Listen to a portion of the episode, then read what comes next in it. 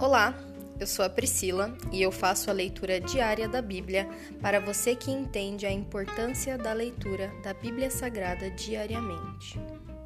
Que Deus esteja com todos.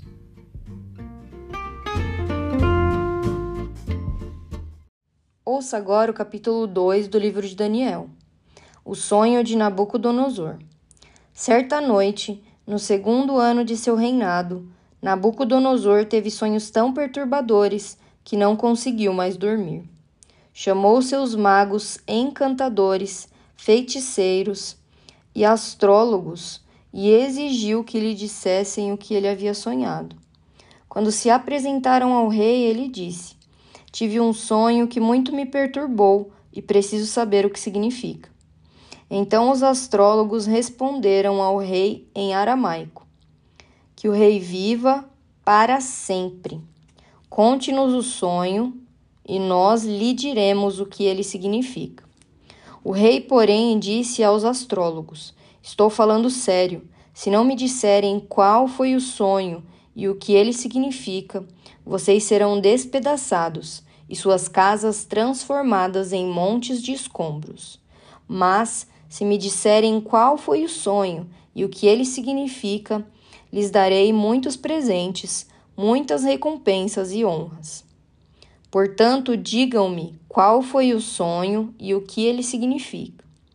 Eles disseram novamente: Ó Rei, conte-nos o sonho e então lhe diremos o que ele significa. O rei respondeu: Sei o que estão fazendo. Estão tentando ganhar tempo, pois sabem que falo sério quando digo: se não me contarem qual foi o sonho estão condenados. Por isso conspiraram para me dizer mentiras, na esperança de que mudarei de ideia. Digam-me, porém, qual foi o sonho, e então saberei que podem explicar o que ele significa. Os astrólogos responderam ao rei: Não há ninguém em toda a terra capaz de dizer ao rei qual foi seu sonho, e nenhum rei, por maior e mais poderoso que fosse, pediu algo assim a um mago, encantador ou astrólogo. É impossível cumprir a exigência do rei. Ninguém, exceto os deuses, pode dizer qual foi seu sonho, e os deuses não vivem entre os mortais. O rei ficou furioso e ordenou que todos os sábios da Babilônia fossem executados. E por causa do decreto do rei, foram enviados homens para encontrar Daniel e seus amigos e matá-los. Quando Arioque, comandante da guarda do rei, veio matá-los, Daniel se dirigiu a ele com sabedoria e prudência. Perguntou-lhe: Por que o rei publicou um decreto tão severo? E Arioque lhe contou o que havia acontecido. Daniel foi ver o rei de imediato e pediu mais tempo para comunicar o significado do sonho. Em seguida, Daniel voltou para casa e contou a seus amigos, Ananias, Misael e Azarias, o que havia acontecido. Pediu que suplicassem ao Deus dos céus que tivesse misericórdia deles e lhes revelasse o segredo para que não fossem mortos com os outros sábios da Babilônia. Naquela noite, o segredo foi revelado a Daniel numa visão. Então Daniel louvou o Deus dos céus e disse: Louvado seja o nome de Deus para todo sempre, pois a ele pertencem a sabedoria e o poder. Ele muda o curso dos acontecimentos, remove reis de seus tronos e põe outros no lugar. Dá sabedoria aos sábios e conhecimento aos eruditos revela coisas profundas e misteriosas e sabe o que está escondido nas trevas, embora ele seja cercado de luz. Eu te agradeço e te louvo, ó Deus, de meus antepassados, pois me deste sabedoria e força. Tu me mostraste o que te pedimos, revelaste o que o rei exigiu. Daniel interpreta o sonho. Então Daniel foi falar com Arioque, a quem o rei havia ordenado que executasse os sábios da Babilônia. Não mate os sábios, disse. Leve-me ao rei e eu interpretarei o sonho dele. Sem demora, Arioque levou Daniel ao rei e disse: Encontrei um dos exilados de Judá, que dirá ao rei o significado do sonho. O rei disse a Daniel, também chamado Beltesazar: Você pode mesmo me dizer qual foi meu sonho e o que ele significa? Daniel respondeu: Não existem sábios, encantadores, magos, nem adivinhos capazes de revelar o segredo do rei. Mas há um Deus nos céus que revela segredos, e ele mostrou ao rei Nabucodonosor o que acontecerá no futuro. Agora lhe direi qual foi o sonho e as visões que o rei teve enquanto estava deitado em sua cama. Enquanto o rei dormia, sonhou com acontecimentos futuros. Aquele que revela segredos lhe mostrou o que acontecerá. E eu sei o segredo de seu sonho, não porque sou mais sábio que os outros, mas porque Deus deseja que o rei entenda o que se passava em seu coração. Em sua visão, ó rei, havia à sua frente uma enorme estátua brilhante e a aparência dela era assustadora. A cabeça da estátua era feita de ouro puro. O peito e os braços eram de prata. A barriga e os quadris eram de bronze. As pernas eram de ferro e os pés uma mistura de ferro e barro cozido. Enquanto o rei observava, uma pedra foi cortada de uma montanha, mas não por mãos humanas. Ela atingiu os pés de ferro e barro e os despedaçou. Toda a estátua se desintegrou em minúsculos pedaços de ferro, barro, bronze, prata e ouro. Então o vento levou tudo, como se fosse palha na eira. Mas a pedra que derrubou a estátua se tornou uma grande montanha que cobriu toda a terra.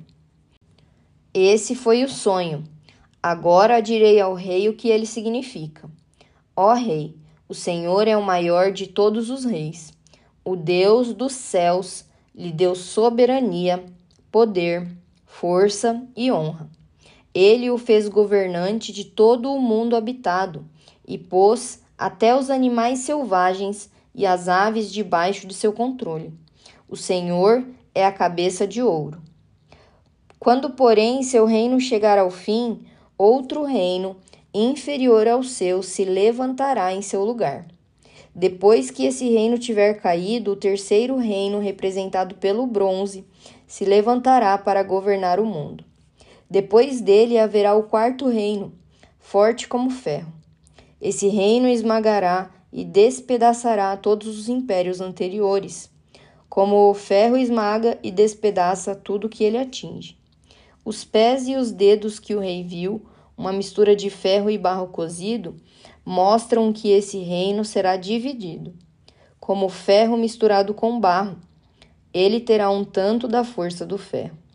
Algumas partes serão fortes como o ferro, mas outras serão fracas como o barro. A mistura de ferro e barro também mostra que esses reinos tentarão se fortalecer ao formar alianças entre si por meio de casamentos. Contudo, não permanecerão unidos, da mesma forma que o ferro não se une ao barro. Enquanto esses reis estiverem no poder, o Deus dos céus estabelecerá um reino que jamais será destruído ou conquistado. Reduzirá os outros reinos a nada e permanecerá para sempre. Esse é o significado da pedra cortada da montanha, mas não por mãos humanas, que despedaçou a estátua de ferro, bronze, barro, prata e ouro. O grande Deus está mostrando ao rei o que acontecerá no futuro. O sonho é verdadeiro e seu significado é certo. Nabucodonosor recompensa Daniel. Então o rei Nabucodonosor se curvou à frente dele e ordenou que o povo oferecesse sacrifícios e queimasse incenso diante de Daniel. O rei lhe disse: Verdadeiramente seu Deus é o maior de todos os deuses, Senhor dos reis e revelador de mistérios, pois você conseguiu revelar esse segredo. O rei colocou Daniel em um cargo elevado e lhe deu muitos presentes valiosos. Nomeou o governador de toda a província da Babilônia e chefe de todos os sábios. A pedido de Daniel, nomeou Sadraque, Mesaque e Abednego para cuidarem de todos os negócios da província da Babilônia, enquanto Daniel permaneceu na corte do rei. Se encerra aqui o capítulo 2 do livro de Daniel. Pai, graças nós te damos. Muito obrigada por mais um dia, por mais uma leitura. Muito obrigada, pois o Senhor sempre cumpriu a tua promessa de estar conosco até o firmamento, até os confins da terra, em todos os momentos.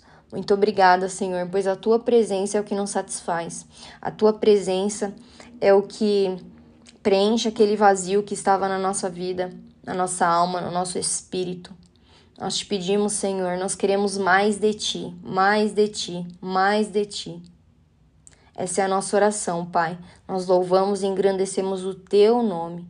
Muito obrigada, Jesus, pelas tuas maravilhas. Muito obrigada, meu Deus, por todas as coisas que o Senhor tem feito ainda nesses dias que nós vivemos. O Senhor ainda realiza e opera milagres. Que a nossa fé possa crescer, meu Pai, para que o Senhor possa continuar realizando milagres em nossos meios. Nós te amamos e te agradecemos. Essa é a nossa oração em nome de Jesus. Amém.